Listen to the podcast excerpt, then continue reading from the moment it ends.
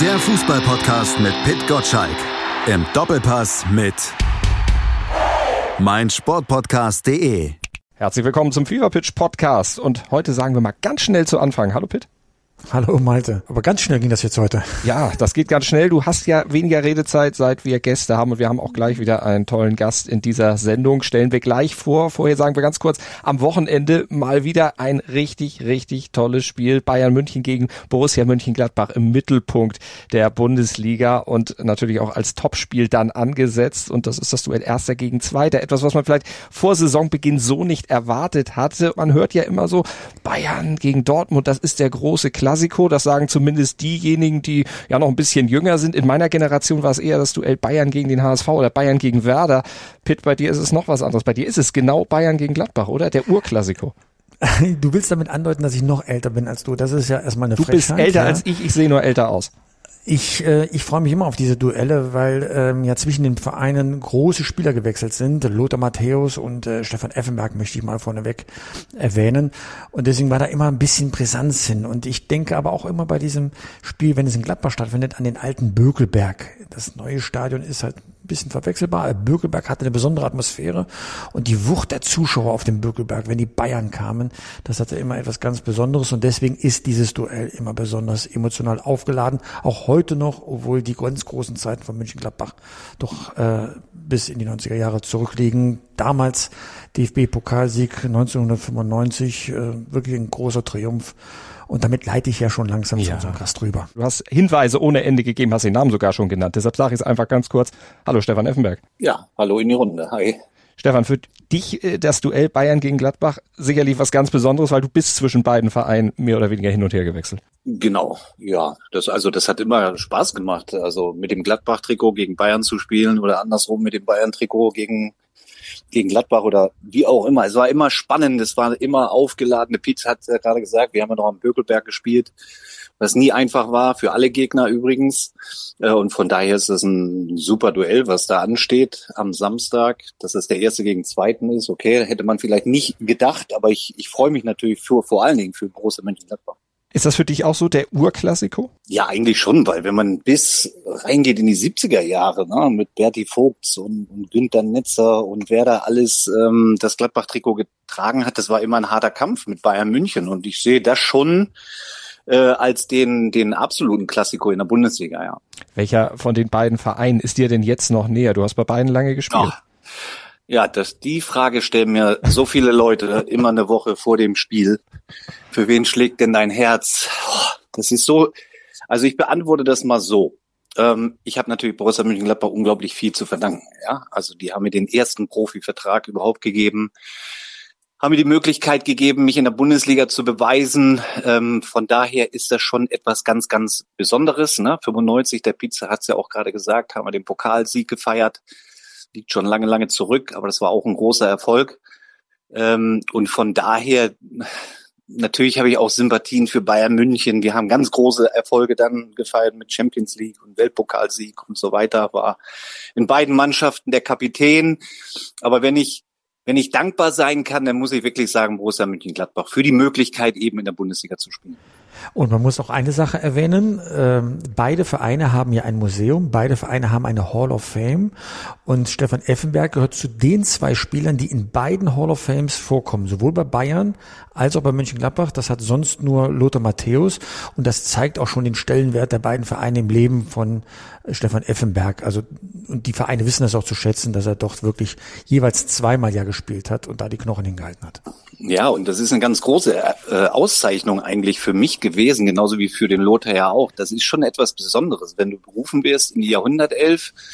Wenn man mal die ganzen Spieler durchgeht, die Borussia Mönchengladbach ja hatte oder auch Bayern München hatte, und man zählt eben zu diesen elf, dann ist das schon eine, eine außergewöhnliche Auszeichnung, die mich echt verdammt stolz macht. Und du bist ja quasi mitverantwortlich auch für den letzten Titelgewinn von Borussia Mönchengladbach. Das ist richtig.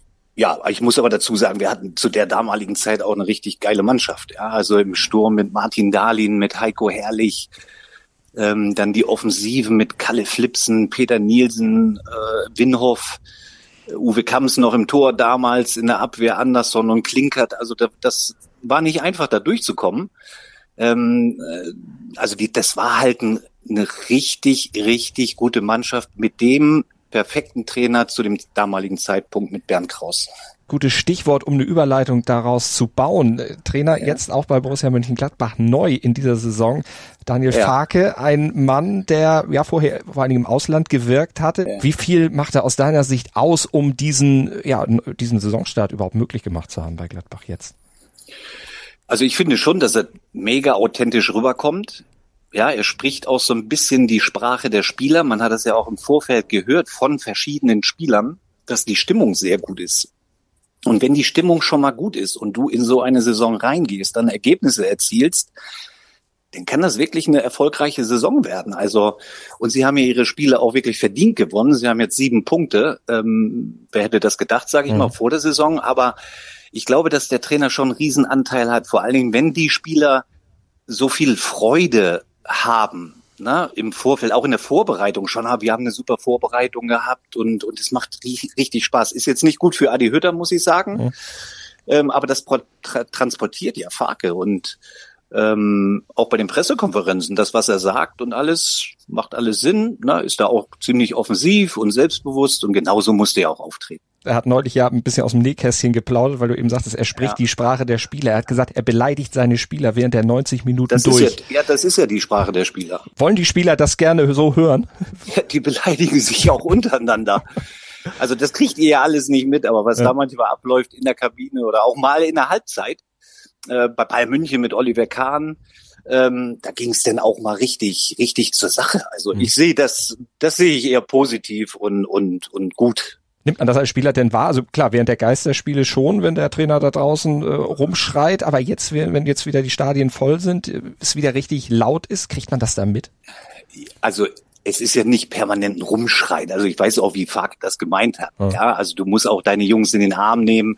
Jeder Spieler ist anders. Jeder Spieler oder jeden Spieler musst du ein Stück weit auch anders führen. Ähm, aber es muss auch mal laut werden, ja. Und ähm, ich, ich glaube, so wie ich das beobachte und höre, muss ich sagen, kommt die Ansprache von ihm eben äh, sehr, sehr gut an bei den Spielern und, und sie zeigen es dann im Endeffekt mit der Leistung auch auf dem Platz. Peter, hättest ja. du das gedacht, dass er so reinschlägt? Also äh, gerechnet habe ich nicht damit, kann man ja auch nicht. Ähm, was ich aber festgestellt habe, ich kenne Niederrhein ja ein bisschen, weil ich ja ursprünglich aus Aachen komme und dort liebt man die direkte Ansprache, auch die etwas mh, mm, raue Ansprache.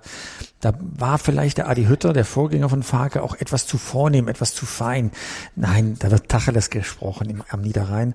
Und wenn äh, Farke das so rüberbringt, dann verstehen die Leute das draußen auch, wie er das meint. Und wenn die Spieler so zusammengestellt sind im, im Kader, dass sie auch ähm, so etwas abkönnen und eben nicht sensibel sind, dann, dann wird daraus eine homogene Mannschaft mit dem Publikum. Und das ist das, was ich da beobachte. Also äh, ich habe ihn auf der Bank sitzen sehen, Mönchengladbach. Und anders als bei Adi Hütter dachte ich niemals, der passt da gar nicht hin. Bei Adi Hütter habe ich immer gefremdet. Ich habe gesagt, kann das sein, wenn er so aus der, aus der Weltstadt Frankfurt kommt, in die Provinz, wenn man so möchte. Mönchengladbach ist nun mal Provinz. Äh, also ich hätte da mit dem Publikum, als Publikum gefremdelt mit ihm. Und das ist mehr eine Einheit. Das spürt man auch irgendwie und das spürt dann auch die Mannschaft und dann überträgt sich das dann auch, wenn man über die Stränge schlägt, wie er das gemeint hat, was er gesagt hat. Das schließt sich auf die Mannschaft auch insofern nieder, dass ja doch einige wegen ihm gekommen sind, beziehungsweise verlängert haben. Und äh, das ist ja. natürlich ein wichtiger Punkt. Ne? Ja, ist schon ein wichtiger Punkt, ganz klar. Also Vertragsverlängerungen werden zum Teil wirklich auch an den Trainer mitgeknüpft. Ähm, und, und, da stehen sie gut da. Also das haben sie bis jetzt gut gemacht. Natürlich wissen wir alle, wenn du einen Vertrag verlängerst, mit welchen Bedingungen das denn doch verknüpft ist und, und, und was der Spieler dann auch möchte. Also es ist ja nicht so, dass einer verlängert für die nächsten drei Jahre und das heißt, okay, in drei Jahren geht er erst, vielleicht ein Jahr vorher. Ähm, aber sie konnten im Endeffekt die Mannschaft jetzt mal zusammenhalten. Ne? Und auch mit äh, Jan Sommer war ja ein riesen, riesen Diskussion im Laufe der Vorbereitung. Geht er jetzt, geht er nicht? Ähm, und er ist äh, Torwart nach wie vor bei Borussia Mönchengladbach, mit Sicherheit auch, weil er etwas Positives sieht in der Entwicklung und dass es vielleicht ganz oder, oder, oder sehr erfolgreich sein kann in diesem Jahr. Wer weiß. Wie beurteilst du die Arbeit des Sportdirektors, Roman Wirkus? Ruhig, zurückhaltend. Ähm, aber so ist er auch. Ne? Ich kenne ihn ja auch. Der kommt ja aus dem NLZ von Borussia Mönchengladbach. Was aber gut ist, weil er natürlich auch die ganzen Leute und die ganzen Abläufe kennt. Von daher äh, kann man Stand heute eigentlich nur Positives sagen. Ne? Aber wir wissen ja auch, wie es ist. Ne? Wenn wir jetzt am zehnten Spieltag sind und sie verlieren die nächsten fünf und dann nur zweimal unentschieden, dann, dann werden wir wahrscheinlich auch einen anderen Podcast drauflegen. Das könnte natürlich sein, so schnell ist das Geschäft natürlich, dass es sich da dreht. Ja. Pitt, dieser Saisonstart, Schalke 2-2, Hoffenheim 3-1, Hertha 1-0. Wie bewertest du den denn jetzt als Journalist? Also klar, man jubelt hoch, man sagt sieben Punkte aus von neun möglichen. Das ist schon mal mehr, als man erwartet hat. Aber es waren aber ja auch nur in Anführungsstrichen Schalke, Hoffenheim und Hertha. Also ich wage immer äh, erst äh, eine Einschätzung, wenn die erste Länderspielpause kommt und weil dann ist das Transferfenster endlich geschlossen. Man weiß also, mit welchem Kader man den Rest der Saison bestreiten wird, zumindest den Rest der Hinrunde. Und äh, man hat alle Arten von oder verschiedene Arten von Mannschaften, von Gegnern gespielt. Das kommt ja auch nochmal drauf an, ja. Wie verhält sich die Mannschaft, wenn der Gegner sich hinten reinstellt? Wie verhält sich äh, die Mannschaft, wenn, wenn wie jetzt zum Beispiel am Wochenende Bayern sehr offensiv auftreten wird? Ja, stehen die Abwehrreihen dann auch, auch dicht miteinander? Dann ist manchmal das System des Trainers dann auch entschlüsselt und er muss eine zweite Lösung finden, wie er dann äh, begegnet. Also dann traue ich mir es zu, zu sagen, hm, da steckt Substanz in der Mannschaft drin. Erstmal ist der Start gut. Ich glaube, Gladbach ist froh, dass man sieben Punkte hat und eben nicht wie, was ich, Wolfsburg mit zwei oder Frankfurt mit zwei Punkten schon unten drin steht, dann ist schon eine andere Drucksituation da. Ja. Wenn Gladbach jetzt in, bei Bayern verliert, wird jeder sagen, okay, wenn es nicht gerade mit vier Toren Unterschied ist, ja, kann passieren und du bist immer noch oben drin Richtung Europa Cup Platz, dann ist nichts passiert. Also dazu sagen, was haben diese sieben Punkte zu bedeuten, das ist mir jetzt noch ein Tick zu früh. Im Doppelpass reden wir natürlich immer darüber, weil wir immer von Woche zu Woche leben. Aber ich selbst, wenn du mich als Journalist fragst, bisschen Zurückhaltung noch, welches Gesicht sich zeigt, wenn es eng wird. Ja, das ist schon richtig. Aber man muss auch sagen, nach den letzten zwei Spielzeiten, die ja nicht so schön waren, auch mit vielen Nebengeräuschen, ob es Rose noch war als Trainer mit Adi Hütter, glaube ich, tut das den Gladbachern richtig, richtig gut, eben genau so, egal gegen welchen Gegner, so in die Saison zu starten. Und und da wächst ein Selbstvertrauen auch relativ schnell. Und ähm, das werden sie mit Sicherheit in München auch zeigen. Sie haben immer gute Ergebnisse erzielt. Und natürlich musst du die Offensive stoppen, aber auf der anderen Seite musst du, musst du auch frech nach vorne spielen und, und deine Möglichkeiten suchen. Also ich freue mich tierisch auf das Spiel, wie gesagt, am Samstag. Also das ist, was mir auch bei Farke gefällt. Also in der Pressekonferenz jetzt ähm, sagte er keinesfalls, oh, es geht um Schadensbegrenzung, oh, Bayern ist eine Spitzenmannschaft und wir fahren demütig dahin. Nee, der sagte, ich habe schon Lust zu gewinnen. Und ja. wenn es dann schief geht, dann kann man ihm ja keinen Strick draus drehen, um Gottes Willen. Aber zu sagen, jawohl, wir wollen auch selbstbewusst spielen, weil wir haben auch einen Grund dazu. Wir haben die Mannschaft zusammengehalten. Wir stehen an zweiter Stelle nach drei Spieltagen.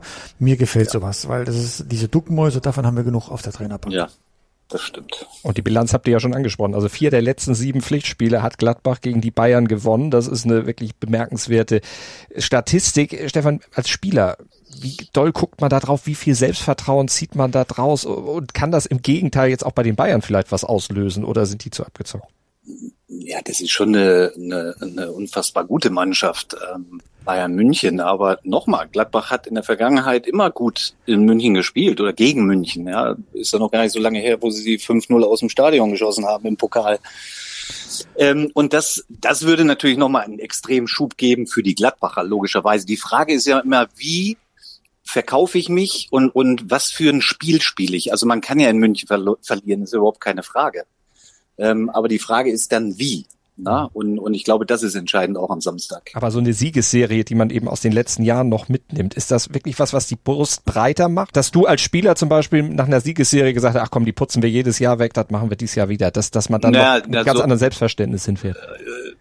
Also so einfach ist es jetzt auch nicht. Also du spielst jetzt in München, die, die ja auch einen mega Lauf haben und, und man hat ja den Anschein, dass sie alles aus dem Stadion schießen. Aber ich sage, das ist jetzt mal eine richtige Prüfung. Ja, also das wird für Bayern München auch eine richtige Prüfung und Herausforderung. Ähm, und, und Gladbach muss, muss, wie gesagt, frech sein und auch die Möglichkeiten im Spiel nach vorne suchen und nicht nur versuchen, wirklich die, die Zeit runterzuspielen und irgendwie da heil rauskommen, sondern mhm. wirklich selbstbewusst auch nach vorne spielen, weil eine gewisse Qualität haben sie auch. Das muss ja auch erstmal verteidigen. Ne? 70 Prozent Ballbesitz in den ersten drei Spielen. Allerdings, Pitt, auch zwei Spiele gegen Mannschaften, wo sie dann schnell in Überzahl waren.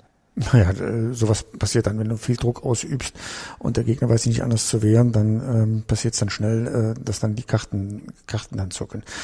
Was ich von Bayern München gehört habe, Stefan, hast du sowas in deiner Karriere schon erlebt, dass in den Verträgen der Spieler, Achtung, das ist jetzt exklusiv, ähm, Klauseln sein sollen, dass man eine Prämie kriegt, wenn man ein Tor vorbereitet hat. Hast du sowas als Spieler erlebt? Nee, das habe ich nicht erlebt. Aber das ist ja jetzt exklusiv. Nee, das gab es bei uns auch nicht. Mhm. Nee, nee, nee, nee, nee. Du hattest natürlich Siegprämien oder besondere Prämien, sage ich mal, wenn wir mit Bayern München mhm. damals noch im Derby gegen 60 gespielt habe, die war ja auch, die waren ja auch mal in der Bundesliga oder jetzt mit Gladbach, wenn du, wenn du eben gegen Bayern München antrittst, dann war die Prämiesumme, was weiß ich, damals 5000 Mark und dann haben sie gesagt, so für dieses Spiel machen wir jetzt mal was ganz Besonderes, ne? wir machen mal 10.000 oder 12.000, um einfach auch nochmal so gewisse Reize zu setzen, aber für eine Vorlage, nee, nee. Ja, und ausdrücklich keine Prämie für Tore, weil das ist zu gefährlich weil dann äh, willst, produzierst du ja Egoismus, aber für eine Abspielprämie vor einem Tor förderst du ja den Gemeinschaftssinn. Und das soll sehr weit verbreitet sein bei Bayern München. Und das wird auch erklären, wie die miteinander vorne spielen. Und nicht nur wie vorher alles dem Lewandowski auflegen wollen, sondern die sollen jetzt miteinander in die Tore schießen. Also das ist ja, was ich jetzt feststelle, nach drei Spieltagen 15 Tore, also ein Torschnitt von fünf ist auch ja. für Bayern München schon außerordentlich gut ja, weil es sich halt auf mehrere Schultern verteilt. Ne? Also du hast halt richtig gesagt, früher war alles fokussiert ein bisschen auf oder extrem auf Lewandowski, ihn zu bedienen, ihn anzuspielen, wenn, musst du ja auch, wenn du so einen Stürmer hast, sage ich mal. Das war ja früher bei Gerd Müller jetzt nicht anders. Mhm. Ähm, und wenn so ein Spieler dann weg ist und du trotzdem diese Power hast, ja, dann sage ich immer, dann scheint die Sonne auch mehr für die anderen. Und das merkt man einfach, egal ob du jetzt einen Gnabry nimmst, einen Coman, einen Mané oder ein Sané oder wen auch immer offensiv oder ein Thomas Müller, ähm, die, die blühen ja förmlich auf. Also das, das spürt man ja förmlich, ne? Pitz, weil du diese Vertragssituation oder diese Klauseln angesprochen hast, hat Thomas Müller die auch? Keine Ahnung, ich muss es noch Dann verifizieren, aber ich habe eine genau. ziemlich, ich habe eine ziemlich gute Quelle dafür und äh, werde das jetzt nochmal checken und äh, ich dachte nur, Effe hätte schon was davon gehört. Aber ich werde mich weiter auf die Recherche begeben, um das zu klären. Aber, aber, aber also ich glaube auch nicht wirklich, ob das, also das kann ja nicht jetzt entscheidend sein für die Spieler. Ne? Also mhm. ich sag mal, wenn wir in so ein Derby reingegangen sind oder mit Bayern München gegen Dortmund, wir wussten ja, was kommt. Da war das jetzt nicht, es war immer cool vom Uli, der dann gesagt hat, hey, heute mal eine Sonderprämie. Aber also mich persönlich, muss ich sagen, hat das dann nicht interessiert. Ich wollte einfach nur das Spiel gewinnen und und habe dann nicht an irgendwelche Prämien gedacht, habe ich niemals übrigens.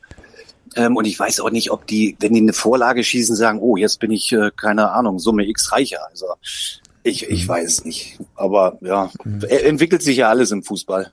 Ich finde es auf jeden Fall speziell.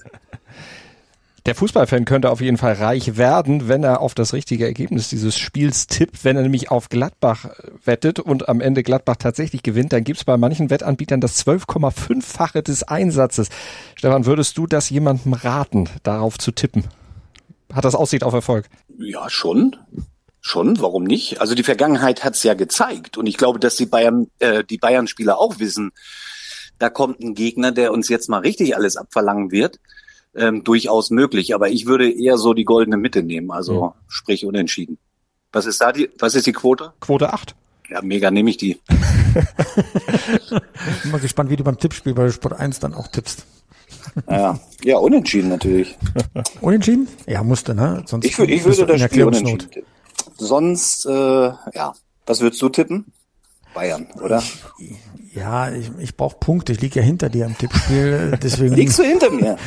Ja, immer liege ich hinter dir. Ich darf gar nicht vor dir liegen, dann äh, habe ich direkt eine Abmahnung hier auf dem Tisch hier. Das ist ja. Nein, also no normalerweise, wenn man mit einem gesunden Menschenverstand oder Fußballverstand rangeht, dann sagt man schon, Bayern gewinnt das Spiel. Aber ne, da ich ja nun für beide große, große Sympathien habe, äh, würde ich oder tippe ich nur unentschieden bei dem Spiel. Pitt, äh, das ist wahrscheinlich auch Thema im Doppelpass, oder? Am Sonntag? Ja, klar. Wir werden, wir werden auch über den VW Bochum sprechen. Wir haben Thomas Reis, den Trainer des VfL Bochum, zu Gast. Der muss ja am Freitagabend äh, in Freiburg ran und ist ein bisschen unter Druck, weil wenn man sich die Tabelle vor Augen führt, noch gar keinen Punkt geholt und in Freiburg zu spielen. Wir wissen alle, was das, äh, was das bedeutet. Und Alexander Zickler ist da. Der hat auch eine große Bayern-Vergangenheit als als Stürmer und war Co-Trainer ähm, mit äh, Marco Rose bei Mönchengladbach und kann mit Sicherheit auch etwas zu Dortmund sagen. Die müssen nämlich bei Hertha BSC spielen. Und wir haben die Probleme von Borussia Dortmund ja vergangenes Wochenende wieder mal erlebt. Und wir erhoffen uns schon das eine oder andere Erkenntnis, äh, warum Dortmund so wankelmütig spielt. Ja, und das Coole ist ja, beide waren noch nie im Doppelpass, ne? Ah, Bin beide. Äh, Ziegler, Ziegler auch noch nicht? Nee, nee. Ah. Also so wurde mir okay. das gesagt. Ja, auf ihn freue ich mich mhm. sowieso. Ich freue mich auf beide. Ist ja überhaupt keine Frage, weil es ja lange genug mit ihm gespielt, ne? Genau. Genau, ich habe ja auch mit dem Zico lange gespielt und ich wusste ja auch immer, wie ich ihn einsetzen musste als Spieler. Aber ich finde auch spannend diese Geschichte mit Dortmund, wo er Co-Trainer war, oder München-Gladbach. Also da, auf die Sendung können wir uns auf jeden Fall freuen. Na, und beim Thomas Reis ist ja auch so, er hat seinen Vertrag, glaube ich, noch nicht verlängert, oder? Mhm relativ ja, unruhig alles in Bochum und um Bochum herum. Also ich glaube auch, dass sie eine verdammt schwierige Saison haben werden dieses Jahr. Das verpflichtet. Ja, nach der Euphorie vergangene Saison, als sie den Klassenhalt geschafft haben, war ja wirklich große Euphorie. Das haben sie ja sicher ja. geschafft. Schinzelotz, der Manager, hat jetzt angekündigt, dass er den Verein wohl verlassen möchte. Ja. Ähm, jetzt wird man sofort unruhig. Was bedeutet das für den Trainer? Der hat ja ein enges Verhältnis zu Schinzelotz, ist sehr begehrt in der Branche, machen gar keine Frage, weil er hat gezeigt, wie er aus wenig sehr, sehr viel produzieren kann. Also ja. da, glaube ich, haben wir ganz gute Fragen parat für den Sonntag. Ja, und das Spannende in dieser Geschichte ist ja auch, letztes Jahr hattest du ja nun mal mit Fürth und mit Bielefeld zwei Mannschaften, wo bei Fürth standst du relativ schnell fest, dass sie die Klasse nicht halten. Und aber die hast du in diesem Jahr nicht. Ne? Also Schalke ist hochgekommen, Bremen ist hochgekommen. Also Bochum muss da wirklich aufpassen ne, in diesem Jahr. Genau, und die Mainzer und die Augsburger Punkten, die hat man ja immer dann so ein bisschen im Verdacht, dass sie dann hinten rüberfallen, aber die wissen, genau. Überlebenskampf geht. Ne? Das ja, ist schon dann, eine heikle Situation. Ne? Ja, und dann hast du die Bremer, die guten Fußball spielen, jetzt so einen Auswärtssieg, einen großen Auswärtssieg eingefahren haben. Auch das gibt Selbstvertrauen noch mehr. Äh, du, du hast die Schalker, die ja alles verteidigen und, und auch natürlich und logischerweise die Klasse halten wollen. Also es wird es wird einen Absteiger geben, der heute wirklich noch nicht dran denkt, dass er wirklich da unten steht in, in ein paar Monaten. Da bin ich mir sicher. Jetzt hat man in Leverkusen Angst. Na, Leverkusen nicht. Also die sind zu, zu gut einfach. Ne? Also äh, die werden auch wieder in ihren Lauf reinkommen. Na, die hatten ja im letzten Jahr auch eine schlechtere Phase, dürfen wir nicht vergessen. Und dann sind sie aber richtig in so Lauf reingekommen mhm. oder, oder Leipzig ja auch. Die werden schon noch rankommen, ganz klar. Was ich mir natürlich persönlich wünsche, ist, dass Gladbach ganz lange da oben drin bleibt wir müssen noch über ein Thema ganz aktuell sprechen. Kevin Trapp, der hat nämlich, ja, der ist seinem Herzen gefolgt. Der bleibt bei Eintracht Frankfurt und widersteht den Lockrufen von Manchester United. Pitt, hättest du damit gerechnet? Ähm, ja, weil wir mit Christopher Michel einen Reporter haben, der sehr nah dran ist und uns schon frühzeitig signalisiert hat, ähm, die Wahrscheinlichkeit, dass er geht, ist gar nicht so hoch, weil die Frankfurter sich sehr bemühen, ihm eine Art Rentenvertrag zu geben. Das heißt, den Vertrag zu verlängern, bessere Bezüge. Außerdem kannst du in Frankfurt Champions League spielen und musst nicht mit äh, Manchester United in die Europa League und dich mit dem verrückten De Gea äh, auseinandersetzen. Also der ist schon eine Vereinsikone. Es sprach vieles dafür, dass er bleibt, aber wenn es dann passiert, freut man sich umso mehr, ein gutes Zeichen für die Bundesliga, dass nicht jeder und alles äh, in die Premier League möchte. Jetzt wird ja diese Vertragsverlängerung beziehungsweise dieses Ja zu Eintracht Frankfurt sicherlich auch mit ein paar Nebengeräuschen dann noch verbunden sein. Also sprich, der wird mehr Gehalt kriegen. Äh, Stefan, weckt sowas dann bei den Mannschaftskameraden Begehrlichkeiten, dass sie sagen, ach guck mal, der kriegt jetzt mehr Geld, da ist ja was zu holen. Jetzt, jetzt will ich aber auch. Ja, aber also stopp. Das hat er ja untermalt mit herausragenden Leistungen. Ne? Also am Anfang steht ja eine konstant gute Leistung, wenn du die zeigst, und die hat Trapp ja gezeigt. Darüber brauchen wir gar nicht reden, auch auf internationalem Niveau. Denn ist es ja selbstverständlich, dass er einen besseren Vertrag äh, bekommt, dass er begehrt ist. Ja, hat er jetzt gesehen mit der Anfrage von Manchester. Ähm, auf der anderen Seite finde ich es natürlich auch großartig, dass er sich für Frankfurt weiterhin entschieden hat. Er ist ja auch in so einem guten Fußballalter als Torwart ja sowieso und ich finde, finde das eine klasse Entscheidung von ihm zu sagen, na, ich äh, mache hier weiter, weil es mir hier Spaß macht, das Umfeld ist super, die, die Fans sind, sind außergewöhnlich. das wirft man ja auch alles nicht weg. Und eins darf man ja in der ganzen Geschichte oder bei der ganzen Geschichte gar nicht vergessen.